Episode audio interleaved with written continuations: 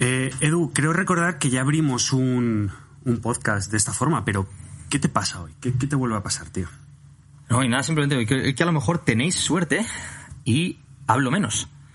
Y esto Ya. es porque sería, sería casi una, bueno, una primera vez, no sería la segunda, que con Jimmy, o la tercera, con Jimmy siempre suele pasar que hablo menos en los podcasts de Jimmy.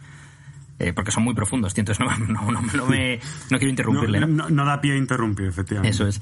Pero mm, nada, tío, que eh, bueno, había entrenado tarde y, y además, pues mi primera comida ha sido tarde y tal. Entonces, eh, mi primera comida ha sido básicamente post-entreno, ya como a las 3 o así. Y mi segunda comida ha sido ahora a las 5 y. Son las casi las 6 de la tarde ahora, pues a las 5 y 20, 5 y media. Y me he metido como 1300 o 1400 calorías. O sea, me he tomado pues un filete de ternera de 200 gramos, medio litro de leche, eh, una rebanada de panceta, 150 gramos de pasta, a todo eso añádele la mantequilla para cocinar el filete, el aceite de la pasta, tal.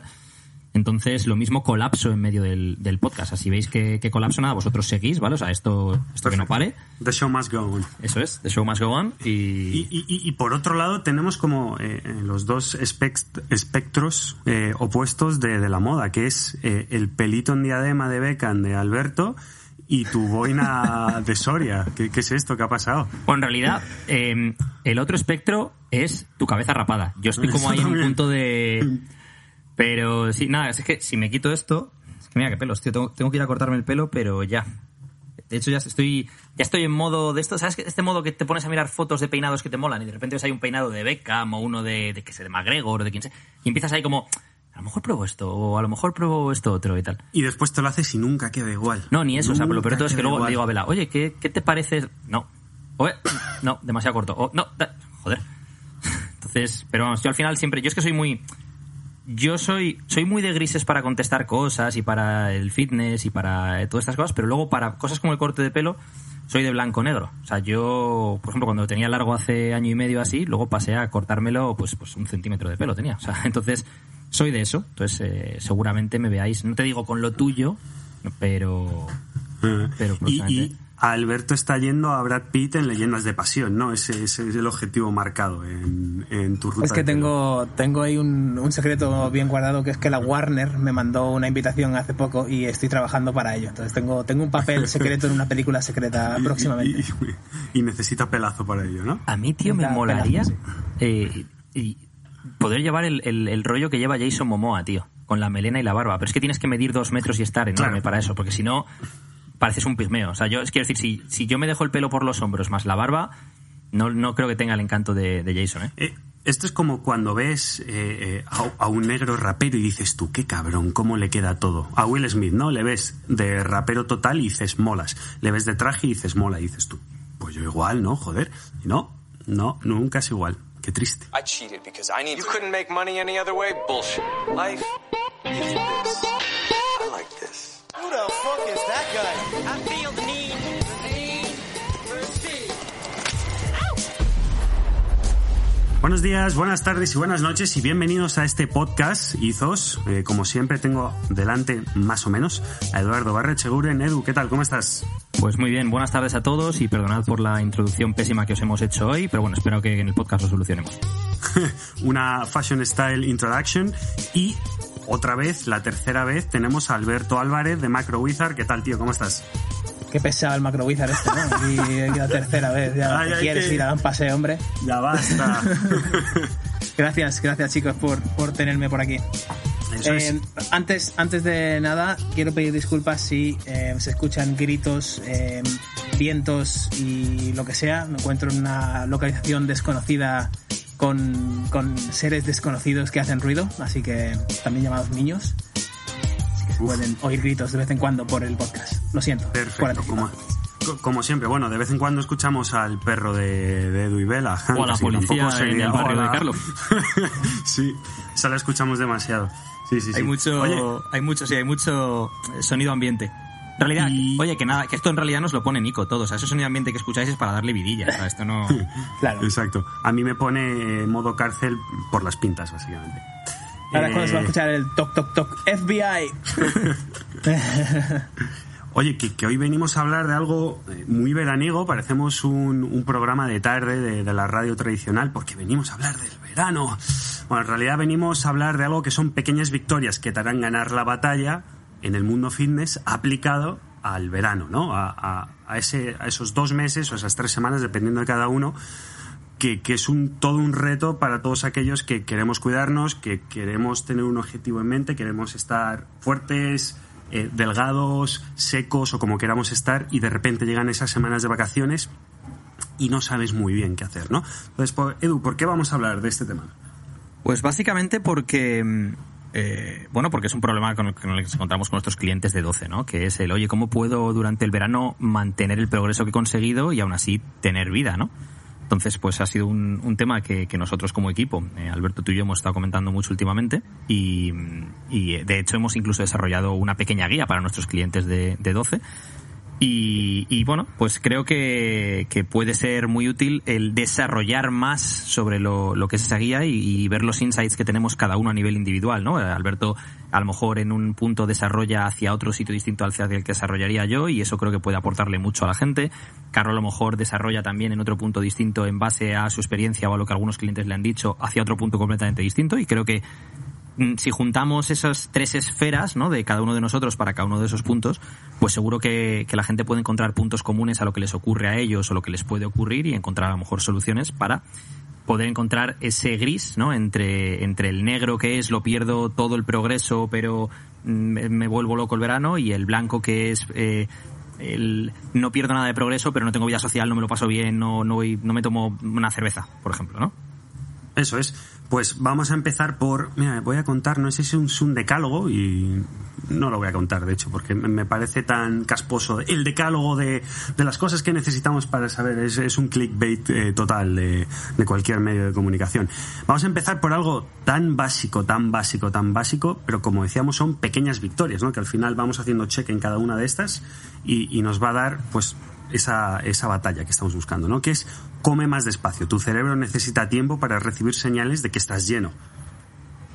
Antes de, de meternos en esto de las pequeñas victorias, también creo que quería o estaría bien explicar por qué esto de las pequeñas victorias, ¿no? Que es, como decía Edu, cada uno tiene su esfera y tiene su, su eh, influencia y que y cada uno le dará un toque, ¿no? Yo, por ejemplo, me adelanto y, y comento que el toque que yo le doy es que si yo, yo he perdido mucho peso durante un- mucha temporada. El, mi estética siempre ha sido, relativamente temprano, ha sido un, problema, entre comillas, no para mí, o una prioridad. Entonces eh, dejaba de lado muchas cosas, muchos eventos sociales, como decía Edu antes. Y cuando llegaba el verano el tema de la playa, la piscina y eso, pues os podéis imaginar cómo iba el tema de la autoestima y mi cuerpo y tal. De siempre haberme visto como básicamente Java de Hutt, para los que hayan visto eh, Star Wars, o una persona enorme con mucha grasa y feo. un ejemplo muy gráfico, desde luego, sí, sí. Sí, yo era Java de Hutt en la, en la playa, ¿no? Pues claro, por mucho peso que pierda y por mucho que mejore la composición corporal, al final esa imagen mía, esa percepción mía de nunca será suficiente o nunca estaré bien, siempre va a estar ahí presente. Y, he tenido que desarrollar ciertas pequeñas victorias para que yo mentalmente pueda ir a la playa tranquilamente, eh, ya no solo porque vaya a mantener o incluso mejorar esos resultados estéticos o de salud o de lo que sea que iremos viendo ahora, sino también mi propia percepción ante, ante el mundo y mi percepción de mi cuerpo eh, y lo que ellos van a percibir de él. Me refiero a todavía nadie me ha parado, y llevo una semana en la playa, eh, nadie me ha parado por la y me ha dicho, tío, qué pálido estás y qué, qué, pellejo más feo tienes colgándote de la barriga. Es que no, no entiendo cómo puedes estar en la, en la playa, tío, das asco. No me, no me ha pasado eso todavía, ¿no? Entonces, eh, cuando te das cuenta de que no te pasa eso, empiezas a, a- a quitarle un poco de peso al asunto de, joder, es que a lo mejor no me veo como Jason Momoa, como decía Edu, no, no me veo como esa persona que tengo siempre en mi cabeza de la perfección, entre comillas. Pues a lo mejor es que, uno, no estoy tan mal como yo, como yo pienso, y dos, que es lo más importante, a la gente le importa un comino, totalmente. Who gives a O sea, la fuck? gente no, no te va a mirar. Who gives a fuck, efectivamente. Y es que esto hila un poco con pequeñas victorias, que es un poco lo que siempre hablamos en estos podcasts e intentamos transmitir también a los clientes de 12 y, bueno, en, en general en nuestras vidas. Que muchas veces creemos que para cambiar algo necesitas hacerlo al 100% y que para dar un gran cambio necesitas encontrar eh, eh, el código de Matrix que te permita hacerlo. Y al final es tener claro determinados conceptos muy básicos, como este que acabáis de decir. A la gente le da igual. La gente no te va a parar por la playa y te va a decir, eh, borraco. No, no va a pasar, nunca ha pasado. Y si ha pasado, honestamente, es problema de esa persona, no tuyo, ¿no? Efectivamente. Y además, y aquí es cuando entra lo de las esferas de cada uno, cómo, cómo orienta las cosas, ¿no? Estoy completamente de acuerdo con, con, con lo que habéis dicho. Eh, lo que dice Carlos de que si alguien te dice eso es porque, ¿sabes? Que tiene un problema de, educación y de falta de socialización es esa persona. Y lo que dice Alberto, ¿no? Es que esto es igual que cuando alguien, por ejemplo, imagínate, alguien tiene las orejas un poquito de soplillo, pero no tanto, o sea, nadie se fija en eso, pero esa persona solo se fija en las orejas de los demás y en las suyas, o los dientes no le gustan, o lo que sea, ¿no? Pero para mí, sobre todo, lo de las pequeñas victorias es un tema de, de controlar la situación y de la dicotomía del control de la que habla el estoicismo, ¿no? Es decir, tú puedes controlar los procesos, no los resultados. Entonces, tú puedes controlar esas pequeñas victorias, esas pequeñas cosillas que puedes hacer para eh, sentir que tienes control de la situación y que no, y que no vas a convertirte en Java de Hat, pero también sentir que eh, tienes control sobre que te lo puedes pasar bien de todas formas y que puedes contextualizar lo que haces para poder disfrutar de determinados momentos con familia, amigos y demás, ¿no? Porque yo lo que creo es que si, si no tienes un plan, estás planificando fallar. Pero si tú tienes un plan, aunque luego te salgas un poco de ese plan, el plan ya está establecido. Es decir, em, esto además pasa mucho en el deporte, ¿no? El, imagínate un equipo que va a jugar contra otro y tienen un plan y luego, bueno, hay ajustes dentro de ese plan, pero ya sales con un plan de, de batalla, ¿no? Eh, pasa también, por ejemplo, eh, en MMA, en función del estilo del, del otro luchador que tienes, pues qué plan tienes, si lo- quieres la pelea arriba, la quieres en el suelo, lo que sea, ¿no? Entonces yo creo que con este tipo de cosas, si tú, por ejemplo, vas, imagínate, a una barbacoa con un montón de amigos y tú ya tienes una serie de estrategias en tu cabeza, luego, aunque te desvíes un poco de esas estrategias, no te vas a ir a la mierda. Vas a seguir dentro de, Alberto y a mí que nos mola mucho la Fórmula 1 y tal, dentro del circuito. A lo mejor no has tomado la curva perfecta y a la, y a la marcha perfecta al entrar en la curva, pero no te sales del circuito.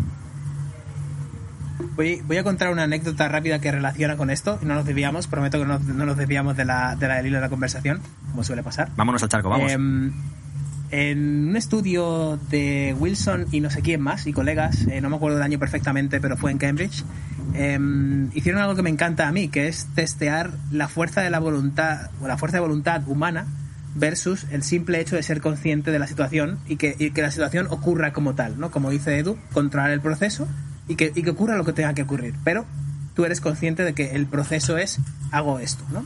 Sin embargo, los otros le restringían totalmente el proceso y el resultado. Le decían, tienes que hacer esto que va a, a a resultar en esto, ¿no? Lo hago más explícito. Em, separaron dos grupos y les dijeron, vamos a ver la capacidad ahorrativa de las personas. Y vamos a decir, este grupo de aquí tienes por cojones, no tienes otra que ahorrar 100 eh, libras a la semana, ¿vale? Y eso va a resultar en 400 libras ahorradas al mes, sí o sí, ¿vale? Este grupo de aquí no tienes ningún objetivo de ahorro, simplemente quiero que seas consciente de cuánto fumas, cuánto bebes, dónde, cuántas veces sales a comer, cuán- todo ese ocio que está en tu vida y los gastos adicionales, simplemente quiero que lleves una nota de ellos, que los apuntes, que los cuentes, que seas consciente un momento antes de hacer ese pin, pagar con el móvil eh, sin contacto o lo que sea, que seáis conscientes de ello. Al final del, del estudio, del, del mes del, del primer mes de control, las personas que tenían que ahorrar por cojones, más del 80% del grupo se había ido del estudio. Agotados de tener que ejercer fuerza de voluntad para ahorrar 100 libras a la semana en un contexto en el que 100 libras a lo mejor era demasiado para ellos, o tenían que restringirse cosas, o tenían que ser, pues, como decimos, no tenían una estrategia, sino que era simplemente restringir, cerrar la persiana, ¿vale? el grupo que solo le dijeron te sugerimos que controles lo que, lo que ahorras y tal, habían ahorrado de media 280 libras al mes. Si hacemos la matemática, como el 80% del primer grupo se fue y el otro 20% consiguió ahorrar las 400 libras a base de fuerza de voluntad, si echamos las matemáticas con la media del grupo que sí consiguió ahorrar sin hacer ningún esfuerzo aparente, simplemente siendo consciente de ese gasto adicional, el ahorro del grupo B, vamos a llamarle, del grupo que no ejerció fuerza de voluntad ninguna, es tremendamente superior al ahorro del grupo de la fuerza de voluntad. Es que lo que es brutal de esto, y esto es algo que, que- yo creo que podemos todos entender incluso de forma intuitiva, ¿no? Aparte de los datos, es. Yo creo que la gran mayoría de la gente, si tú a una persona le propones, imagínate, un resultado X en lo que sea, en un partido de fútbol, de tenis, de lo que sea, sobre el cual tú no tienes control, y el resultado que te doy es mejor, o incertidumbre sobre el resultado, pero tú tienes control, ¿qué prefieres? Es decir, a ti te dicen ahora mismo, vas a jugar un partido de tenis, pero nada de lo que hagas va a importar, vas a ganar 6-4 o 6-3. O te dicen, vas a jugar un partido de tenis, todo depende de cómo lo hagas tú. No sabemos el resultado, ¿qué prefieres? Mm, es un 12. Todo de- Es- eso es, ¿no? Todo Yo creo que eso veas. pasa con todo, ¿no? Queremos tener control sobre nuestra vida, tenemos que tener control sobre determinadas cosas y al final muchas veces el problema cuando la gente le entra a ansiedad, por ejemplo, sobre el futuro es cuando siente esa pérdida de control sobre lo que está pasando, sobre lo que va a pasar, ¿no? Y alguna vez hemos hablado, por ejemplo, con el tema de las transformaciones físicas, que van mucho más allá de perder abdominales, o sea, de perder grasa y tener abdominales o no, van, van de recuperar el control. Gente, por ejemplo, que piensa que a mí me ha tocado ser gordo o gorda porque realmente no entiende de nutrición, no entiende de cómo se pierde peso, no entiende de, de entrenamiento, no entiende de... Entonces cree que le ha tocado eso, cuando le devuelves el control, porque le enseñas las herramientas que necesita para poder controlar eso, eh, eso lo extrapola a otras muchas cosas de su vida, porque de repente es, a ver, tengo, ahora tengo control sobre mi salud, en determinada medida, ¿no? Tengo control sobre si gano o subo de peso, tengo control sobre si soy capaz o no de ganar fuerza, ya no es al azar, ya no es, uy, me ha tocado ser fuerte, me ha tocado ser débil, me ha tocado ser gordo, me ha tocado ser delgado, no, ahora tengo algún, alguna medida de control, ¿no? Yo creo eh, que dentro de todo esto hay un espectro de gente que necesita más control que otra, pero que todos necesitamos tener una cierta medida del control de, nuestra vida. Y si, no eres infeliz, Y, esa medida de control son las pequeñas victorias que comentaba Carlos. Eh, son pequeñas varas de medir de, por ejemplo, come más despacio, es controlar algo. Es decir, vale, no tengo que hacer nada más. Voy a, a proponerme cada vez que coma en este verano, esté donde esté, haciendo lo que haga, va a ser despacio. ¿No? ¿Vamos por ahí? Venga, pues vamos a, llamémoslo el marco teórico, ¿no? Es decir, tenemos un marco teórico, vamos a, ponerlo encima de la mesa para todos jugar dentro de este cuadrado y a partir de ahí que cada uno saque lo mejor de ello, ¿no? Entonces, el primero, come más despacio. Tu cerebro necesita tiempo para recibir señales de que estás lleno. Yo esto lo he escuchado cientos de veces, no sé si es cierto o no, pero sí es cierto que aplicándolo en mi día a día, hostia, cómo se nota. Por ejemplo, un ejemplo tontísimo. Yo siempre que como sushi acabo pero saciado, pero muy, muy saciado.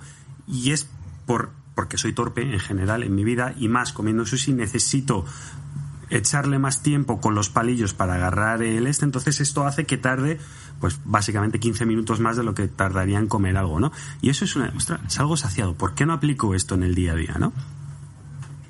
yo creo que eh, más allá de que sí que es cierto que tardas 15-20 minutos en recibir señales de saciedad, y por eso hay determinadas comidas que son mejores para, para determinadas metas. Por ejemplo, cuando tú lo que buscas es perder peso, quieres comida que sea muy alta en nutrientes y baja en calorías. ¿Por qué? Porque mucho volumen de comida son pocas calorías. Eso te conlleva dos cosas. Una, que te llenas y que te lleva tiempo comerlo. Con lo cual no vas a estar... Es decir, tú ahora mismo te coges un donut que te lo comes en 25 segundos y a lo mejor te has metido 300 y pico calorías.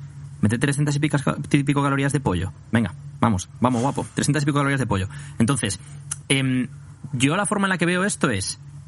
Veo dos enfoques aquí.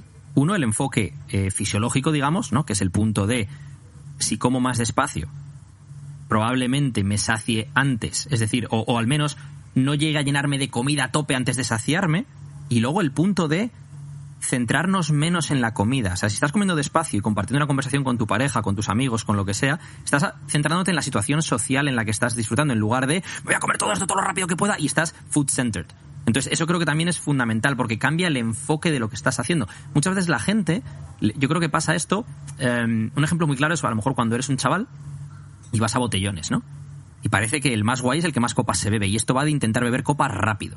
Mientras que cuando luego tienes una edad, cuando te bebes copas es para disfrutarlas. Y a lo mejor te bebes un par de copas en lugar de siete u ocho o las que sean, ¿no? ¿Por qué? Porque cuando tienes una edad, la copa a lo mejor que te estás tomando con unos amigos es parte de un contexto social que es lo realmente importante. Esto no va de haber quién, no, no va de gana, no ganas por tomar más copas, ¿no? Y yo creo que con la comida mucha gente, por desgracia, eh, sobre todo la gente que se ha estado restringiendo mucho a nivel dietético, llega a ese punto en el cual es como, como lo de las cheat meal. Nunca he creído yo en del tema de las cheat meal, porque creo que es, intentar salir de una cárcel alimentaria e irte de vareta, ¿no? Es decir, no como nada de esto entre semana y luego llega el fin de semana y me voy a meter una tarrina de Ben Jerry's, dos pizzas, una hamburguesa y, food center y todo es no es voy a disfrutar de una situación social con los amigos en la cual tal vez me coma una pizza o tal vez me coma un helado. No, es el objetivo es comerme el helado, la pizza y la hamburguesa. Totalmente, absolutamente. O sea, no.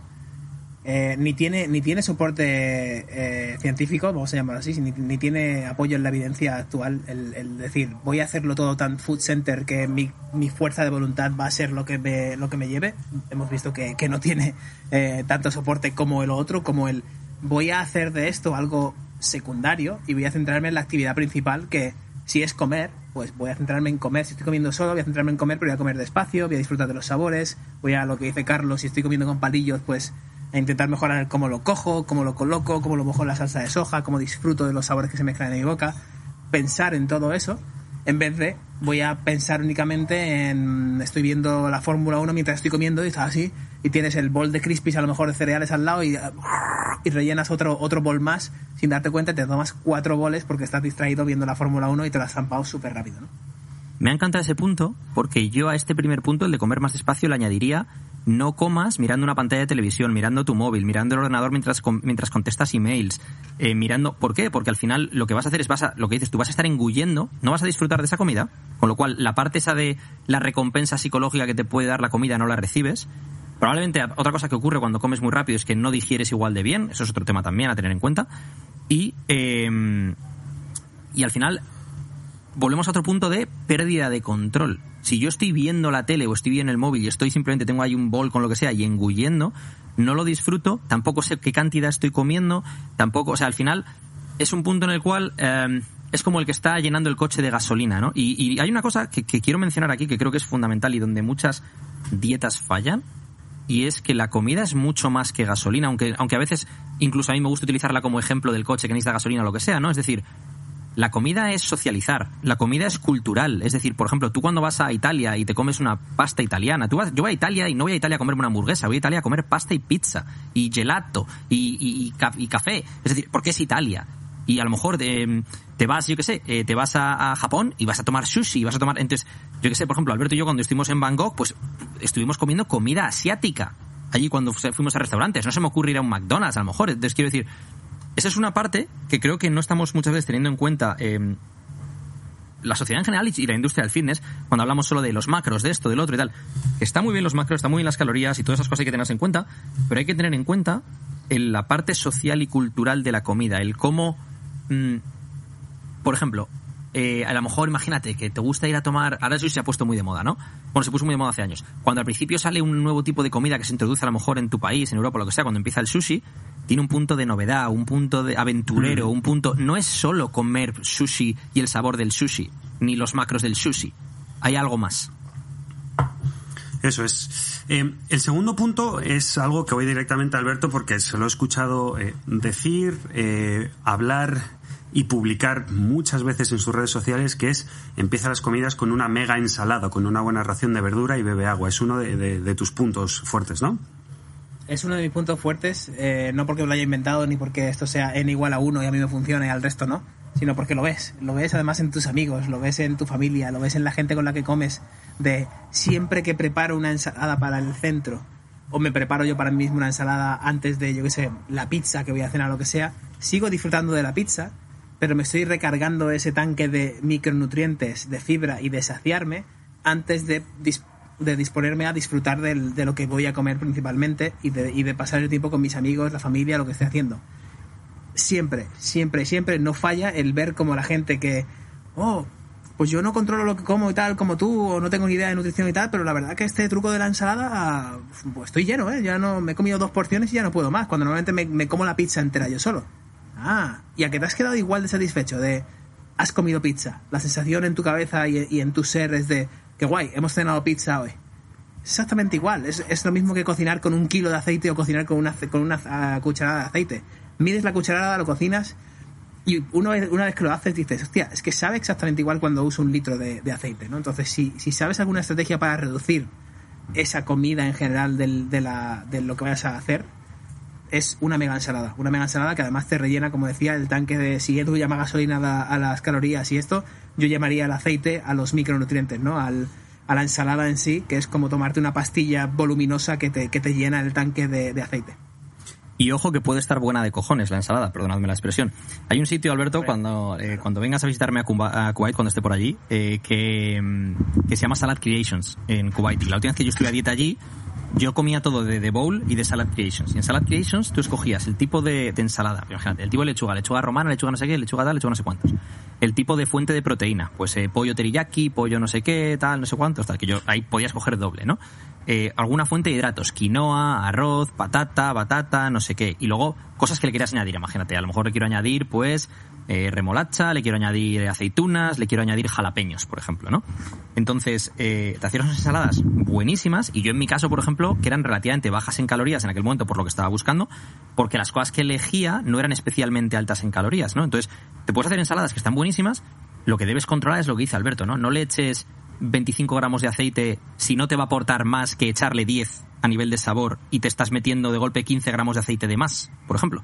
O, la gente que le echa, por ejemplo, barbaridades de queso a la ensalada. Que no es que no le puedas echar queso a la ensalada, que controles cuánto y lo que te aporta a nivel satisfacción. Es, es justamente lo que te voy a decir ahora, porque además mucha gente aquí es donde encuentra la piedra en el camino, ¿no? Decir, sí, ensaladas, tal, pero es que son una mierda, son aburridas. No son una mierda ni son aburridas, son la caña, si sabes jugar con ellas.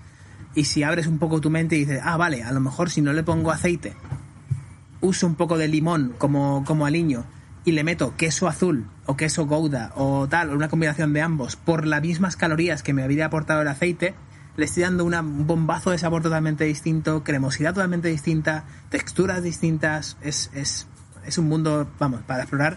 Eh, en el libro este del mago de la cocina tenemos toda una parte de cómo hacer mega ensaladas, pero yo haría un libro solo, seguro que ya lo hay, de combinaciones de ensaladas que puedes hacer, seguro.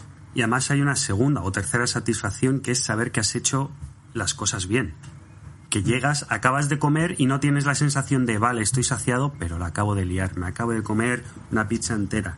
No, acabas de comer y dices, vale, estoy saciado, me he tomado un par de trozos de pizza y además estoy dentro de- del, del rango en el que debería estar. Ok, Victoria. Y aquí creo que es importante también el quitarnos la estigmatización social de que parece que cuando comes algo sano, ay, es que estás a dieta. Eso es un, es un, es un estigma social para mucha gente, ¿no? El, eh, parece que si vas a una barbacoa, joder, si no te estás tomando copazos y las cosas más grasientas, entonces no estás viviendo la vida. Y es en plan, oye, es que a lo mejor a mí vivir la vida es para mí tomar una Coca-Cola cero. O el otro día, por ejemplo, yo estoy haciendo una barbacoa aquí, en Suecia, y yo me tomé una, una cerveza light. Y, y me apetecía y ya está, ¿no? Y alguien me preguntó luego en plan, eh, o me dijo algo en plan como, "Ah, pero es que light, no sé qué, y le dije en plan, no estoy de acuerdo, tío. Porque a mí, yo la cerveza me la estaba bebiendo por el sabor y me estaba bebiendo una. Entonces, eh, ¿para qué le voy a meter el alcohol si lo veo innecesario? Si la idea es tomarme cuatro cervezas, a lo mejor sí me las meto con alcohol porque la idea cuando me tomo cuatro es estar un poco achispado, o sea, me aporta otra cosa más. Una no me va a chispar y sin embargo el alcohol ese no lo necesito, ¿no? Entonces yo creo que lo que hay que ver con esto también muchas veces es ah, el saber transmitirle a lo mejor a tu pareja, a tus amigos y tal, el que a lo mejor haces cosas porque te apetecen y no porque estés a dieta. Yo a lo mejor quedo con mis amigos y me pido una Coca-Cola cero y es en plan como, joder, el que está ahí, oye, es que a lo mejor me gusta más el sabor de la Coca-Cola cero que el sabor de la cerveza, macho, ¿qué quieres que te diga? 100%, 100%. El siguiente punto es algo que además a mí me encanta. Debe ser un poco por, por mi media parte italiana, que es cocinar más. Cocina tú con tus propias manos, ¿no? Eh, y, eh, decíamos algo así como que ¿quién tiene tiempo para cocinar, no? Pues yo creo que casi todo el mundo tiene tiempo para cocinar. O sea, ¿por qué no puedes... Es decir, una de, mis rutinas favoritas del día, a lo largo del día, no digo a la semana, sino digo esas pequeñas cosas del día que me hace un poco más feliz es ponerme los cascos, ponerme un podcast y cocinar. Aunque sea una ensalada, aunque sea un filete a la plancha, o si me quiero poner fancy, pues ya empiezo a, ver qué opciones tengo, ¿no? Pero ese momento de recogimiento casi de meditación diario, yo lo hago en la cocina. Has dado en el clavo con lo de la meditación diaria. Para mí empezó todo esto como una meditación diaria, de un poco el, el parar la máquina del mundo.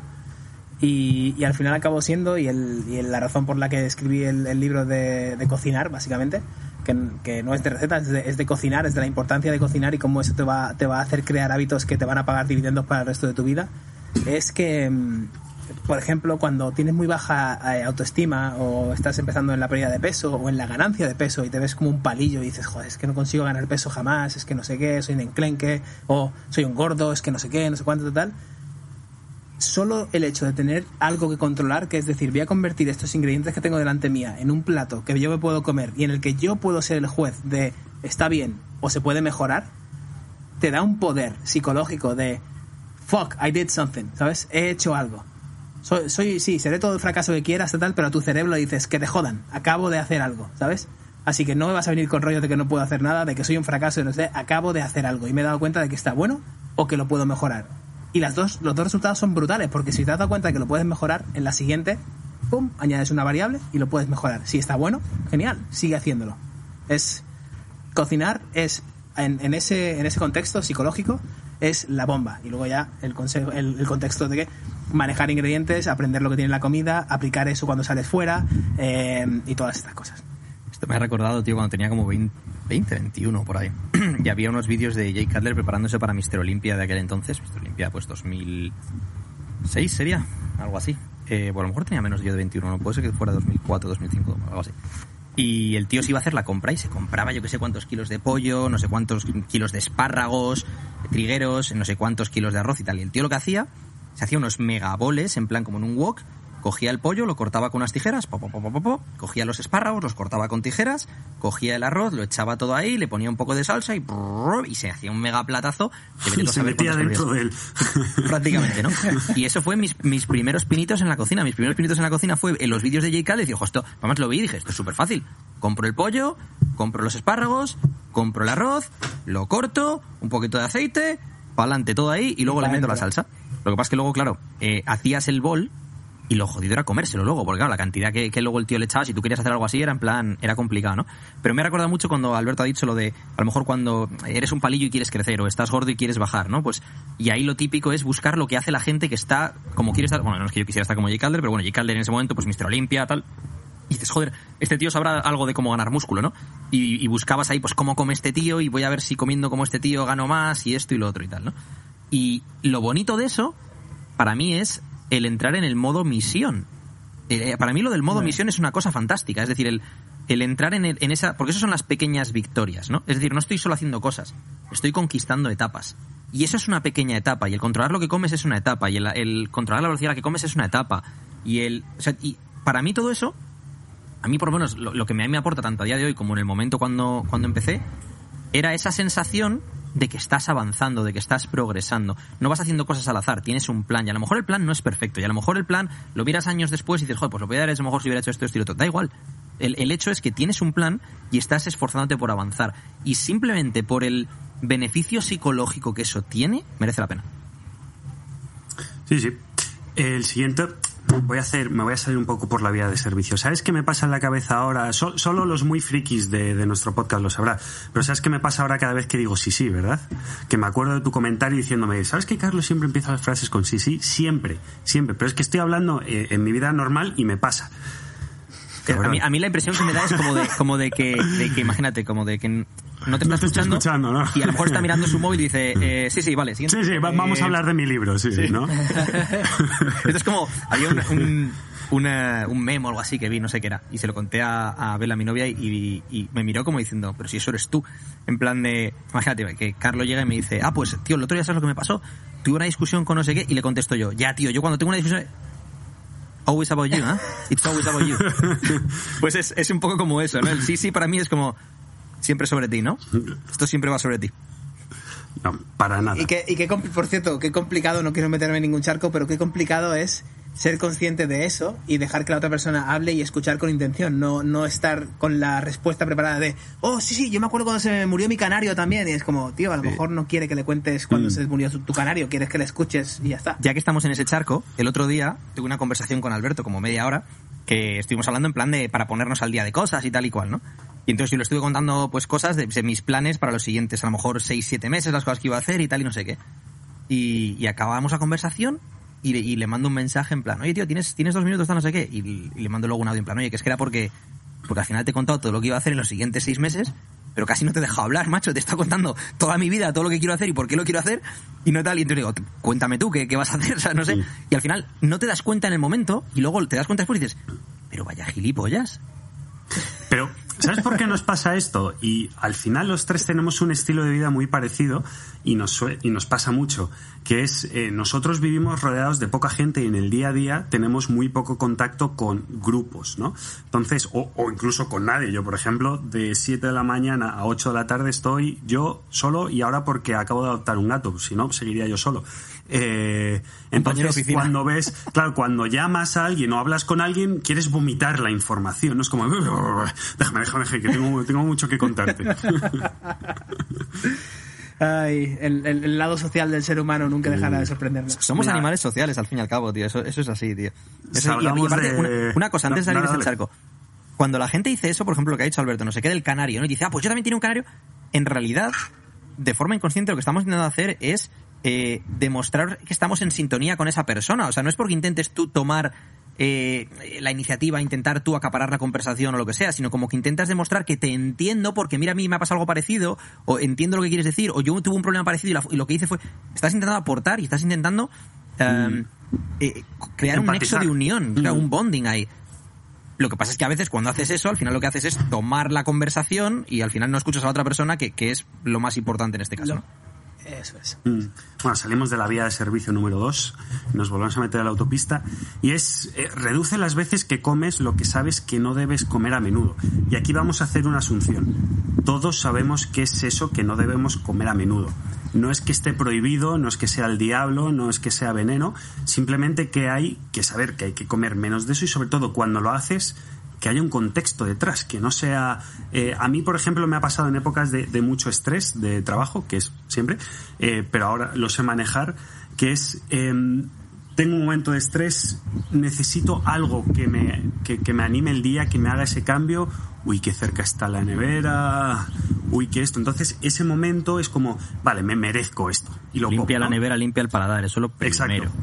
Exacto. Entonces, vamos a intentar, como mínimo, reducir las veces que comes aquello y cuando lo hagas que sea con un contexto, ¿no? Para mí, Aquí me gusta, me gusta aplicar eh, dos cosas claras rápidamente. Eh, uno, hay dos juegos aquí que puedes usar para ponértelo más fácil todavía, ¿no? Porque si lo ves como, si te quedas solamente con el titular, dices, sí, joder, pero eso es un poco fuerza de voluntad, ¿no? Tengo que, que aguantarme, tal. Dices, vale, pues me voy a poner como política de empresa, como política de tu empresa, tú eres el magnate de tu empresa, tú eres el, Steve Jobs de tu, de tu persona. Y dices, en mi empresa solo se permite comer en el orden en el que lleno el carro de la compra. Y como el carro de la compra lo voy a llenar en este orden que he aprendido aquí, que es meto verduras y fruta primero, luego meto mis fuentes de proteína, luego meto mis lácteos y mi no sé qué y no sé cuánto que me guste que también añade proteína, luego a lo mejor busco mis cosillas del desayuno y esto y lo otro que sean pequeños caprichos y luego al final del todo meto mis ya caprichazos de tal de seguro, seguro que una tableta de chocolate entera no me la voy a comer, así que voy a coger la tableta y para comérmela en pequeñas porciones, ¿no? O pequeñas porciones de helados. Vale. Si te creas este juego interno contigo mismo, te lo digo porque me ha funcionado a mí y suele funcionar bastante bien con, con bastante gente a la que se lo planteo, luego viene con feedback de, hostia, llevo dos semanas haciendo esto, esto es una pasada. Am, automáticamente, sin prestarle atención, si piensas en ese orden de llenar el carro de la compra y llenar tu plato de la misma manera, con lo cual llenar tu estómago de la misma manera, estás haciendo un juego contigo mismo en el que esa tableta de chocolate está al final del todo y tiene que pasar por un montón de capas, de verduras y de proteína y de no sé cuánto. Cuando llega a la tableta de chocolate, seguramente te apetezca de forma muy poco frecuente porque estás lleno de todo lo demás. Entonces, si haces de tu entorno, como decís, si limpias la nevera y limpias tu paladar y tal, si haces de tu entorno que sea fácil el, el cumplir esto, esta, esta norma o esta pequeña victoria de cómo pocas veces aquello que no debería comer muy a menudo o, mu- o muy, o de mucha cantidad se, se cumple de forma automática. voy a decir dos cosas. La primera, cuando estabas contando todo esto, ¿os acordáis de la serie de Érase una vez la vida? La de los glóbulos rojos, los glóbulos blancos y todo este rollo. Eh, me estaba imaginando, tío, al, al viejo este que estaba en el cerebro, que va, que va dando las órdenes. Me imaginaba ese como, como el, el, el CEO de tu empresa, ¿no? A ver, aquí, lo primero que tenemos que comer, tenemos que empezar con esta parte, tal, y todos organizándose ahí, tal, ¿no? Me parece una estrategia brutal. Yo, lo que, lo que yo suelo hacer en estos casos es eh, medirlo todo en niveles de satisfacción.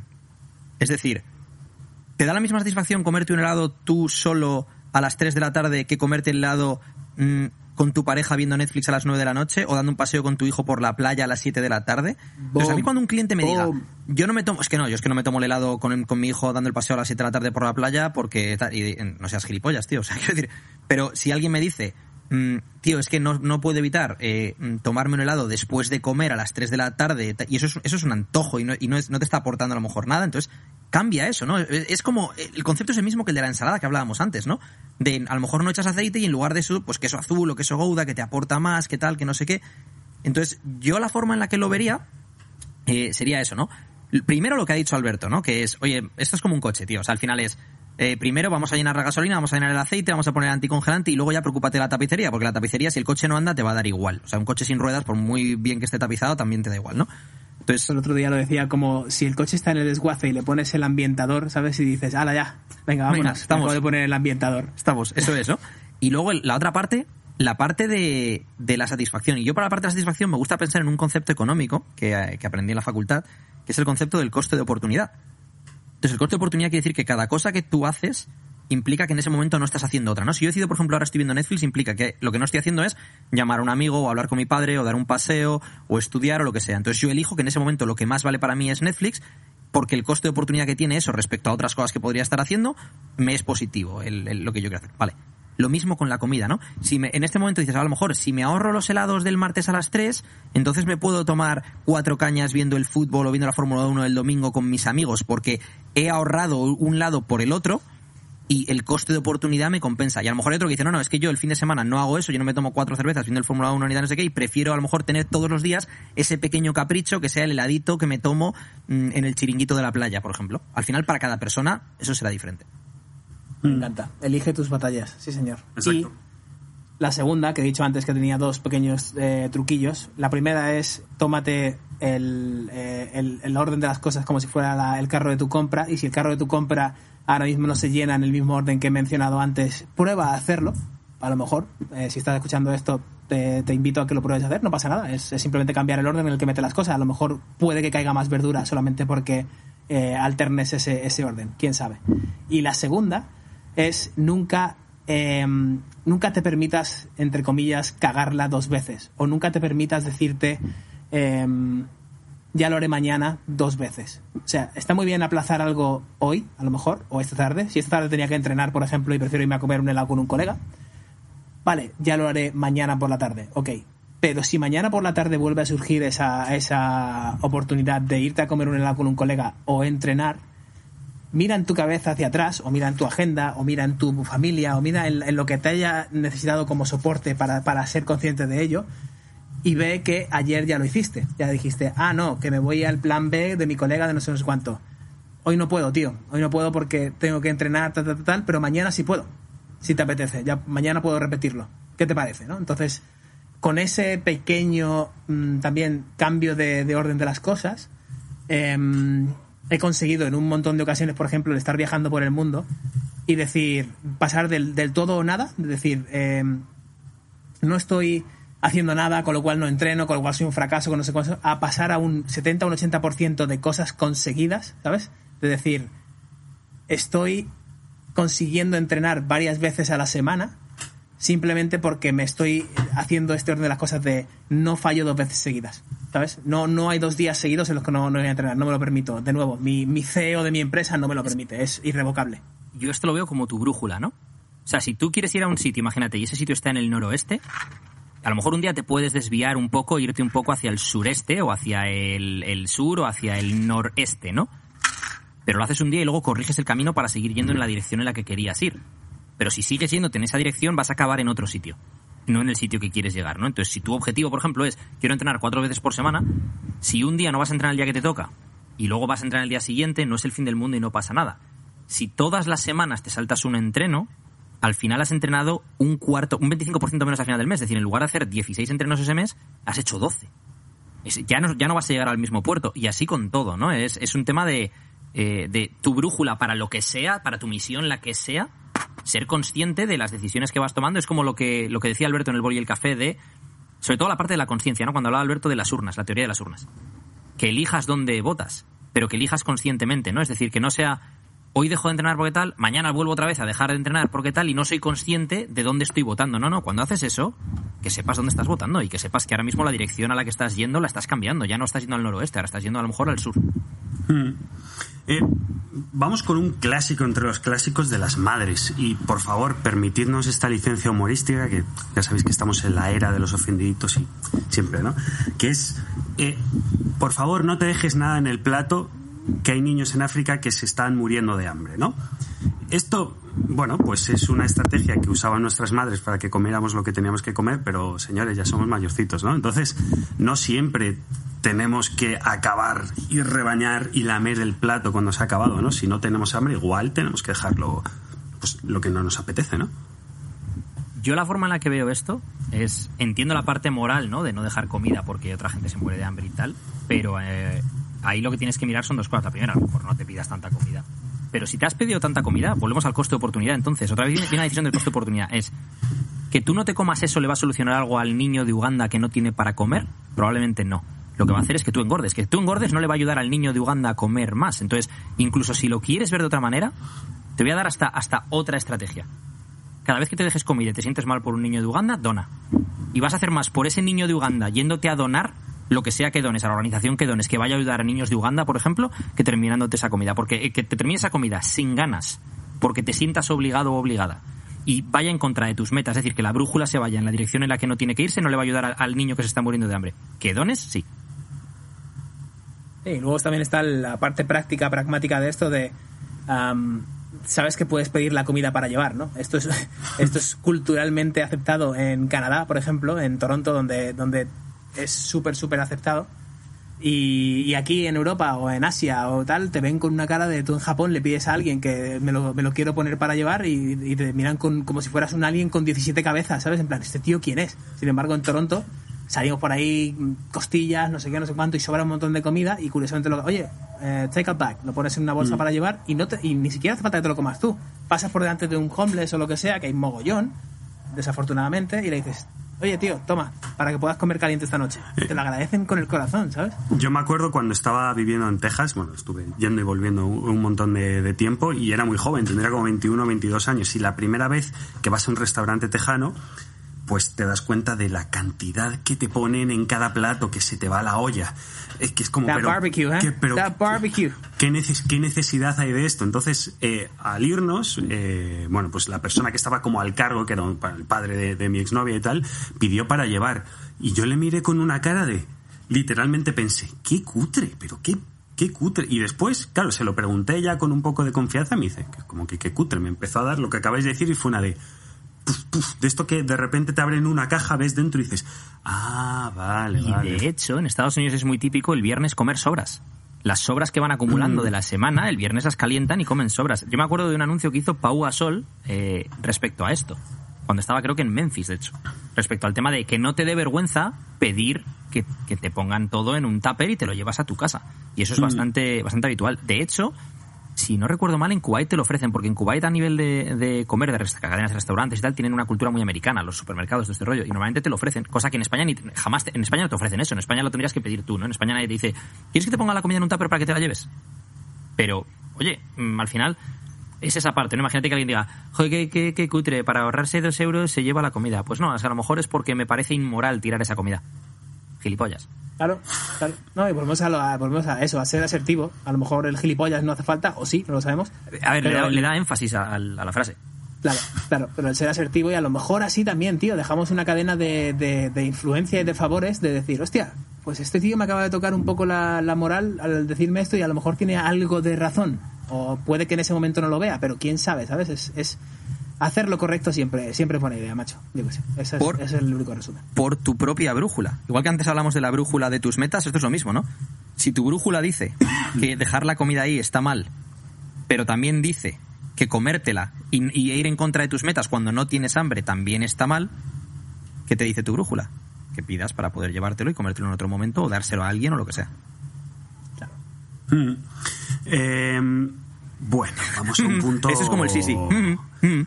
Vamos con un punto complicado, sobre todo en, bueno, iba a decir en culturas, pero en realidad en casi todas las culturas está muy, muy instalado, que es moderar el consumo de alcohol, que, que, que es una frase que también es muy de madre y muy de colega, de buen colega de tío, te estás pasando de no lo necesitas para sa- pasarlo bien, y volvemos un poco a lo que mencionabas al principio del, de- del podcast, que es, que decir, no, estamos revelando el código de Matrix, algo oculto, que, que son cosas que todos sabemos, ¿no? Y esto es un clásico, que es moderar el consumo de alcohol, no lo necesitas para sa- pasarlo bien, y tu cuerpo tiene que quemar toda la energía procedente de estos copazos. Entonces, eh, ¿cómo vamos un poco más profundo en este tema?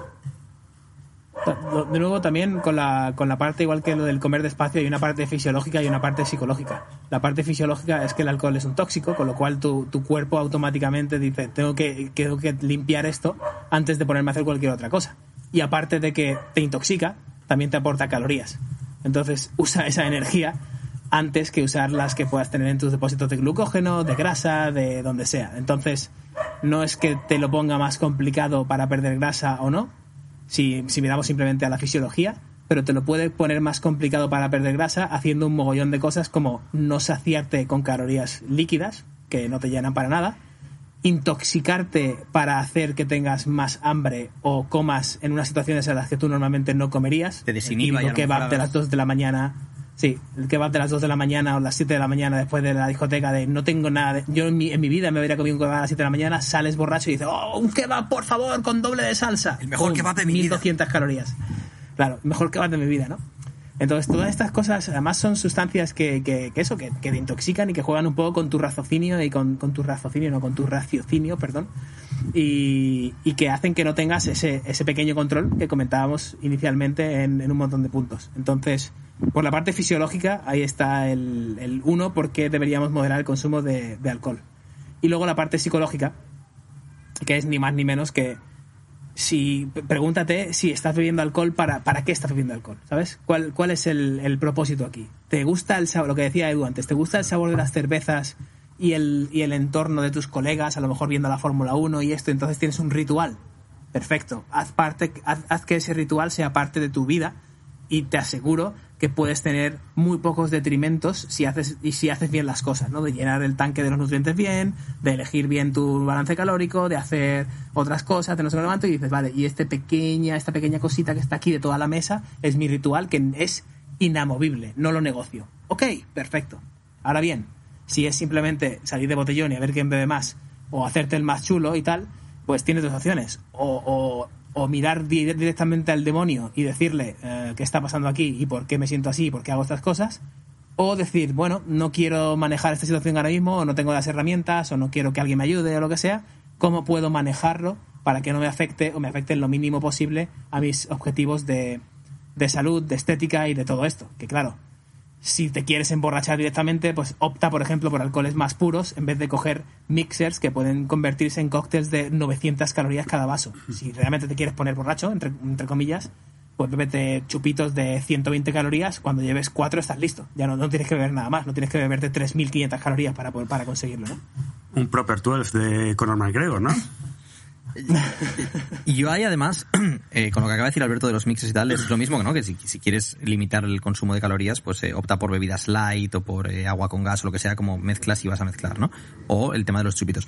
Pero me ha encantado lo que ha dicho Alberto, y esto sí que tampoco quiero entrar demasiado porque nos podemos ir mucho con esto, pero es lo de mirar al demonio, ¿no? El- es decir, el, mira para adentro a tus propios demonios y por qué estás haciendo lo que estás haciendo. ¿Estás bebiendo para integrarte? ¿Estás bebiendo porque quieres dar una impresión determinada a la gente o lo estás haciendo porque tú lo estás disfrutando realmente? Es decir, eh, hay situaciones y situaciones, ¿no? Aquí es cuando hablamos del contexto.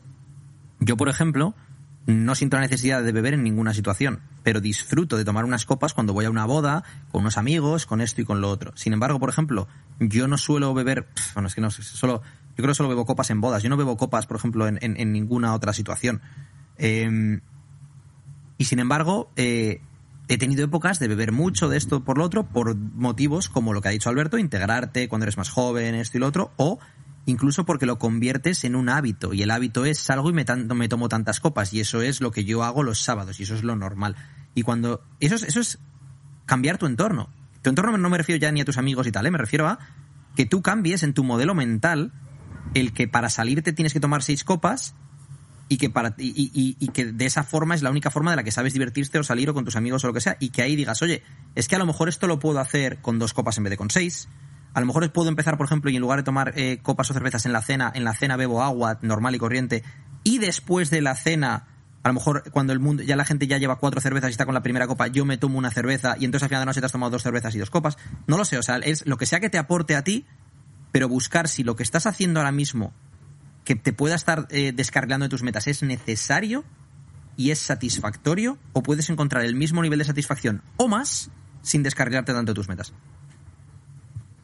Y también simplemente para cerrar el, el- apunte de lo que has dicho, de tu entorno, ¿vale? De si estás bebiendo para encajar en algún sitio. Hay otro demonio al que mirar a los ojos, que es el, el de la identidad que has creado por ese entorno. Si tú eres esa persona que todos los sábados sale porque es sábado y porque en el grupo de WhatsApp o de Telegram o lo que se lleve ahora, todo el mundo, la primera frase es, chavales, es sábado, ¿qué- ¿dónde hoy? ¿No? ¿Dónde vamos hoy? La típica rutina esta de es sábado, pues salimos porque es sábado Los y te notas que llevas 40 sábados seguidos eh, diciendo sí por inercia, pues ahí hay un demonio muy grande al que mirar y decir, hostia, es que a lo mejor no quiero estar en este círculo de personas el cual se mueve simplemente los sábados para ponerse borracho y yo no quiero ser parte de ello. Entonces es, ¿con quién me quiero unir? ¿no? ¿A, qué, ¿A qué círculo me quiero unir? Y aquí es una conversación muy jodida contigo mismo y muy, muy dura de, hostia, pues a lo mejor quiero jugar al ajedrez los sábados por la noche. ¿Y qué tengo que hacer? Pues empezar a encontrar gente que juega al ajedrez los sábados por la noche para convertirte tú en esa persona y dejar de ser la persona que se pone borracha todos los sábados por la noche. Mm. Es que aquí, claro, es- podemos irnos a, a- a Cuenca, tío. Claro, y es que al final la sociedad o tu grupo, pero vayamos un poquito más arriba, que es la sociedad, dicta como algo cool, como algo que mola, determinadas cosas o determinados personajes o conceptos sociales que igual no lo son. Hace unos años era fumar. En los años 50, en los años 60, en los años 70, tú veías a todas las estrellas de cine fumando, cogiendo el cigarro de una manera. De hecho, había iluminación concreta para que el humo del cigarro fuera mucho más sexy la subida, etcétera, etcétera, ¿no? Y ahora, en España no pasa tanto, pero en los países escandinavos, en el norte de Europa, incluso en Estados Unidos, dices que fumas o te sales a fumar y te miran como un bicho raro, ¿no? Entonces aquí es lo mismo, ¿no? En España, por ejemplo, o en Italia hay una tendencia natural, o en Irlanda, por supuesto, hay una tendencia natural a que beber es cool, beber es guay y beber lo hacen personas de referencia, ¿no? Y vemos siempre a determinadas personas, vemos a Churchill, por ejemplo, en Inglaterra, que se tomaba sus copas pues a la hora de comer, a la hora de cenar, antes y después de una reunión, ¿no? Y no siempre tiene que ser así, es decir, si tú lo disfrutas y estás ok con ello, ok, pero si no lo estás haciendo, ponte delante del espejo, ¿no? Absolutamente. Y voy a darle dos matices a esto. El primer matiz, el matiz de que a veces tomarte una copa puede llevar a una gran conversación y, y puede ser un eh, catalizador para una tremenda conversación, eh, igual que pasa con determinadas drogas y tal, ¿no? Que a lo mejor te desinhiben y te llevan a, a- a mapas mentales distintos y tienes grandes conversaciones. Otra cosa es el beber por beber o lo que sea, ¿no? Desde aquí no quiero promover ni el alcohol ni las drogas, simplemente o sea, el, el darle que ni, ni todo es el demonio ni todo es tal, ¿no? Y O sea, tus es- podcast fitness, oye chavales, a la lejía, venga. Pero... Discla- disclaimer, eh, no nos hacemos responsables de... Pero lo que me parece brutal, lo que ha dicho Alberto eh, de lo del entorno, es que al final, cuando tú pienses en ídolos que tengas, de la índole que sea, en lugar de pensar, jo, este tío es el puto amo, este tío es un crack, este tío es tal, piensa en qué es lo que le ha llevado, esto es lo de las muñecas rusas que explicamos Alberto y yo, ¿no? Y que tendremos en el libro que vamos a sacar. ¿Qué es lo que le ha llevado a esa persona a ser quien es? Es decir, deconstruye, hace ingeniería reversa, ingeniería inversa, vuelve atrás, qué es lo que le ha llevado a esa persona a ser quien es y cómo puedes llegar tú a eso. Yo me acuerdo eh, cuando empecé en la industria del fitness a nivel profesional, eh, 2012-13 creo que es. Y Phil Lerny eh, fue uno de los primeros ponentes a los que fue un curso suyo en, en Ultimate Performance en Londres en 2013. Y el tío sabía la Biblia, latín y griego, o sea, era, increíble. Y, y yo me acuerdo que eh, él tenía un blog en aquel entonces, no, en redes sociales solo se llevaba el Twitter, creo. Eh, había Facebook, pero no se llevaba en ese- no había Facebook fanpage ni nada de eso, o sea, era más rollo, eh, la gente tenía su propio Facebook y tal, ¿no? Y Phil tenía un blog, y era un blog muy conocido antes de que empezara a dar cursos y tal, ¿no? Y un día puso una foto de su estantería de libros que él había leído, de biomecánica, de no sé qué. Yo me compré varios, de hecho. Al principio me costó la vida intentar leerlos, no entendía nada. Luego, años después, volví a ellos y ya entendía de qué iba la vaina. Pero yo me acuerdo cuando él puso la librería, la foto de la librería con todos esos libros, y yo pensé que iba a ser imposible que yo llegase a saber lo que él sabe porque mira todo lo que ha tenido que, que estudiar para llegar a eso, ¿no? Y, y ahora estoy en un punto de mi carrera en el que a lo mejor yo soy eso para otra gente, ¿no? Entonces, em, a mí no me hubiera servido nada decir, joder, ¿cuánto sabe Phil? O esto, tal, sino, vale, ¿cómo, ¿cómo Phil se ha convertido en Phil Lerny? ¿Qué es lo que le ha llevado a eso? ¿Qué libros ha leído? ¿Qué reversa, cosas ¿no? ha hecho? Exacto. Y eso yo creo que se aplica con todo, ¿no? Es decir, ¿Cómo Ron- o sea, cómo Ronaldo ha llegado a ser un gran futbolista? Pues jugando muchas horas. Más allá de que luego haya nacido con una serie de condiciones que tú puedas o no puedas tener. Eso también hay que ser consciente de si las tienes o no las tienes, ¿no? Pero creo que eso es fundamental. Es decir, yo tengo la suerte de que mi grupo de amigos, eh, tengo un grupo de amigos, tanto mis amigos de toda la vida, como eh, amigos, por ejemplo, como puede ser Carlos, como puede ser Alberto, eh, como puede ser Pedro, que le hemos traído aquí al podcast, que es gente con un eh, espíritu emprendedor, es gente que le gusta crear, que le gusta hacer cosas, ¿no? Entonces eso a mí me ayuda mucho porque mis horizontes se expanden hasta sin ser consciente. Porque no me parece, por ejemplo, el hecho de que mm, Alberto otro día me mandó un podcast de, de Noah Kagan con Tucker Max, que era sobre por qué todo el mundo debería escribir un libro, o cualquiera que, que- tenga algo que contar debería escribir un libro, y había un montón de motivos, ¿no? Desde estatus hasta eh, dejar legado, que cuando te mueras hayas dejado un legado en la tierra que queda ahí, ¿no? O sea, yo puedo leer a Marco Aurelio ahora y se murió hace dos mil años, ¿no? Em, lo interesante de esto ya no es el, el podcast con, con Tucker Max, que sí que es muy interesante ir a verlo, ir a escucharlo, es brutal. Lo interesante es que Alberto me dice, oye tío, tienes que escuchar este podcast. Entonces, de esa forma, me está expandiendo el horizonte.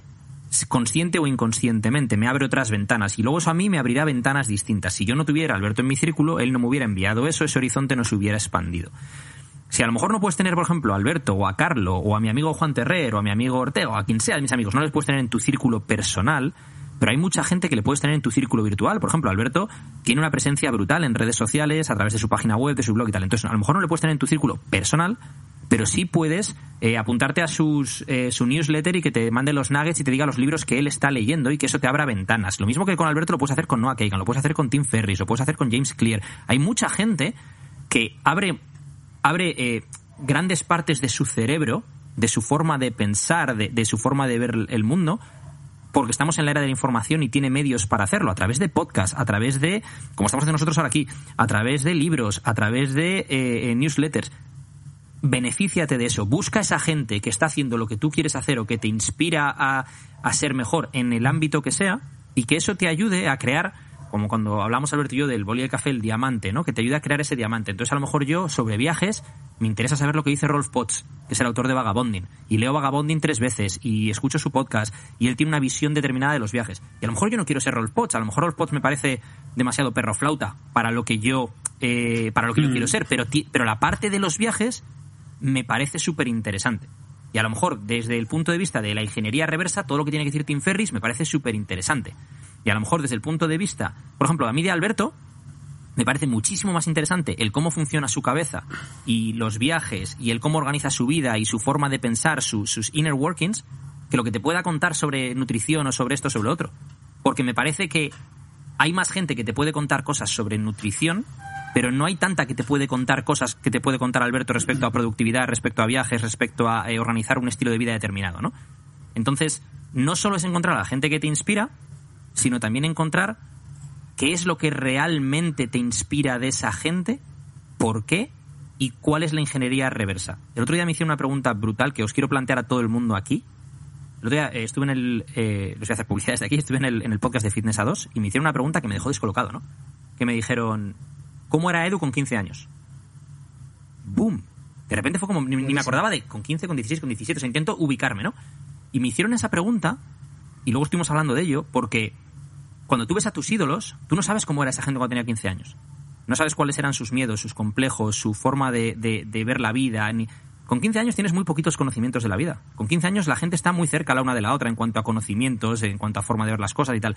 Y luego empiezas a tomar decisiones que te van eh, separando, ¿no? El, el, que pueda ir a mi Instagram podrá ver lo que hablé de la carpeta de Dios de David Goggins, que vas tomando decisiones y pues él lo que contaba es que él sí quiere imaginar que la vida eh, consiste en que tú el día de mañana llegas al cielo y está Dios y te recibe San Pedro y te dice, eh, Alberto, ven aquí un momento. Mira, tengo aquí esta, esta carpeta. Entonces te voy a enseñar. Pues podías, imaginaos que Alberto llega allí con 40 kilos de sobrepeso, eh, a lo mejor nunca se hubiera ido al, Reino Unido y a lo mejor y le llega y dice, pues mira, te podías haber ido al Reino Unido, podías haber montado tu propia marca, podías haber viajado por todo el mundo, podías haber conocido a esta gente, podías haber vendido miles de copias de tu libro y haber impactado positivamente en la vida de toda esta gente. Y una lista, una lista de esa gente, toda esta gente. Podías haber hecho otra... Y de repente dice Alberto, joder, o sea, y dice, y, y no he hecho nada de eso. Entonces, Alberto, por ejemplo, el Alberto que veis hoy es uno de, de mil millones de posibles Alberto Álvarez determinadas decisiones que él fue tomando en su vida le han llevado a eso. El Carlo que veis hoy es uno de mil millones de Carlo Marella determinadas decisiones le llevaron a donde está hoy. El yo lo mismo y así con todo el mundo. Y dentro de esos mil millones de posibles tú, puede ser que um, cualquiera de nosotros, por ejemplo, hubiera podido tener un, yo mejor persona, más exitoso y más todo, pero asegúrate de que no sea porque no lo intentas. Pues... Eh... Boom. ¿Aquí donde, ¿Aquí hacemos boom o no hacemos boom? Aquí hacemos primero boom y después hacemos el, el sonidito de, de de, del escema este que me está saliendo porque se acerca, de hecho, a ver, espérate, espera, para, para, para. Un minuto, cuatro, o sea, una hora, cuatro minutos y yo aquí de, dejándoos hablar tanto tiempo. Oye, ¿os parece? Tenemos todavía como un montón de, puntos por seguir. ¿Qué hacemos? ¿Seguimos? ¿Hacemos una segunda parte? ¿Qué opináis, chicos? Yo haría una, una segunda parte porque así es más fácil de digerir y comemos despacio, ¿sabes? Consumimos despacio. Oh, ¡Qué bien hilado, macho! ¡Qué bien hilado! eh, completamente de acuerdo y me he venido muy arriba aquí al final, pero es que eh, al final eh, yo creo que donde realmente podemos aportar, que es como, como hemos empezado el podcast, ¿no? Diciendo lo, lo que aporta ya no es que te demos una lista de esto, esto, esto, esto, sino el por qué, cómo cada uno tiene sus propios matices de gris de, de para cada cosa, ¿no? Y la forma de pensar ese por qué. Por ejemplo, a mí, yo hoy, una perla que me llevo del podcast, es cuando Alberto ha dicho lo de eh, imagínate que eres el CEO de tu propia empresa que es tu cuerpo y al final cuando decides decides que vas a comer en el mismo orden en el que vas a hacer la compra decide bien ese orden en el que haces la compra decide bien cómo vas a comer en ese orden no pues eso para mí es una perla que yo me llevo hoy no porque es algo que lo puedes aplicar igual que lo aplicas a la comida lo puedes aplicar a muchísimas otras cosas es, es un modelo mental y a mí personalmente Quería, quería hacer. Eh, perdón a mí un personalmente lo que más me mola es aprender de la gente sus modelos mentales los de Carlo los de Alberto los de has sacado ahí el tema este y rápidamente lo, lo matizo. Lo bueno de esto es que la gente respeta las reglas. Solemos respetar las reglas y las políticas. ¿Sabes? Eh, Si te llega un email de, yo qué sé, eh, Apple, ¿no? Y te dice, no, mira, por política de empresa no hacemos servicio técnico por teléfono, lo hacemos solo presencial. No, no lo cuestionas, ¿no? Es como, ah, vale, lo entiendo, estará por algo la política, ¿no? No es como, ¿y por qué estos cabrones tienen la política? Ahora tengo que ir a la tienda y no sé. No, no, es como, ah, sí, está bien, respeto a... Entonces, si tú te creas unas reglas internas para ti, de la misma forma que si fueran políticas de empresa o políticas para ti, am, tiendes a respetarlas, tiendes a, a tener más, más comprensión con ellas que si simplemente te las sacas del sobaco y dices, no, es que hoy no me apetece, es que no, pues mira, hoy el servicio telefónico hoy no, hoy no, hoy no está disponible. Vente a la tienda mejor. ¿Cómo? ¿Qué dices? ¿Esto por qué? ¿Sabes? Muy bien, chicos, pues oye, un placer teneros de vuelta. eh, y además es que vamos a hacerlo, eh, si no me equivoco, muy pronto, así que os llegará muy pronto la segunda edición de este podcast eh, especial verano. Volvemos a ser radio de tarde. Eh, Alberto Especial Álvarez. Macro Wizard, muchísimas gracias por estar otra vez con nosotros. Gracias a vosotros. Eh, resumen rápido, come más despacio, empieza las comidas con vega ensalada y bebe agua, cocina un poquito más, que no, no cuesta tanto. Reduce las veces que comes aquello que sabes que no tienes que comer muy a menudo o de mucha cantidad. Eh, deja la comida en el plato si crees que, que ya estás lleno y llévatela a casa o dónala o haz lo que sea. Y deja las copillas tanto, hombre, tan, tantas copazos ni tantas cosas, que no hacen falta tantos. Con, un, con uno o dos ya están bien. Y sobre todo, como en el último podcast en el que tuvimos a Alberto, eh, céntrate en las pequeñas, grandes victorias de, de cada día, ¿no? Eh, tanto en este caso aplicadas a la nutrición para mantener tu progreso, como aplicadas a, a- a tu vida social con tus amigos y familia, lo que, lo que hablábamos, ¿no? Creo que en el último podcast comentamos lo de mm, el diario estoico que había sacado Pedro, eh, Pedro Vivar, en el cual pues apuntabas, ¿no? En plan, ¿qué he hecho hoy a nivel pues de, de gratitud, a nivel de socializar, a nivel de esto, a nivel del otro, ¿no? Entonces, eh, búscate una misión, la que sea que sea tu misión, y eso puede ser a nivel social, a nivel de socializar mejor con tu familia, con tus hijos, con tu mujer. Eh, pues yo que sé, por ejemplo, Carlos está ahora con el tenis, esa es, parte de su misión, ¿no? Tiene varias misiones, pues una es el tenis, otra es 12, otra es esto. Porque cuando tienes una misión, yo creo que es como lo de las reglas que ha dicho Alberto, tienes un, tienes un propósito y tienes un porqué. Y cuando tienes un porqué mm, y tienes control sobre lo que puedes controlar para conseguir es- ese propósito, todo tiene sentido. Y que todo tenga sentido más allá de que puedas mantener tu progreso físico durante el verano, que me parece lo menos relevante de todo, sobre todo lo que importa es que no te desvíes de tus objetivos, los que sea que sean los tuyos, pero que no por ello dejes de ser feliz, porque no tiene sentido tener objetivos que no te hagan feliz. Y no sé si lo escucháis, yo creo que sí, está entrando la música, gracias como siempre a Nico, que por cierto, recomendamos mucho el último post, eh, uy, joder, es que esta palabra es la palabra del infierno, macho. El último podcast que grabamos, que fue con Nico, y del que hablamos, no lo sé, de todo en general, de la vida, de la situación sociopolítica en Estados Unidos, de producción musical, de grupos, Ese- fue, vamos, Ese podcast, macho, que lo hicimos como de 7 a 8 y media o algo así, luego yo me quedé hablando con Nico hasta las 10 y media, tú. Flipas, nos dieron, nos dieron las uvas. Empezamos a hablar de cosas y tal, y nos empezamos a enrollar.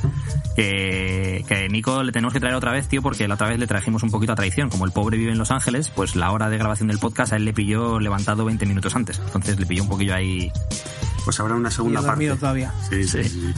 Pues nada, nos vamos con esta música. Alberto, Eduardo, muchas gracias por estar con nosotros. Chicos, nos vemos en la siguiente. Hasta la próxima. Hasta luego. Sí, ya.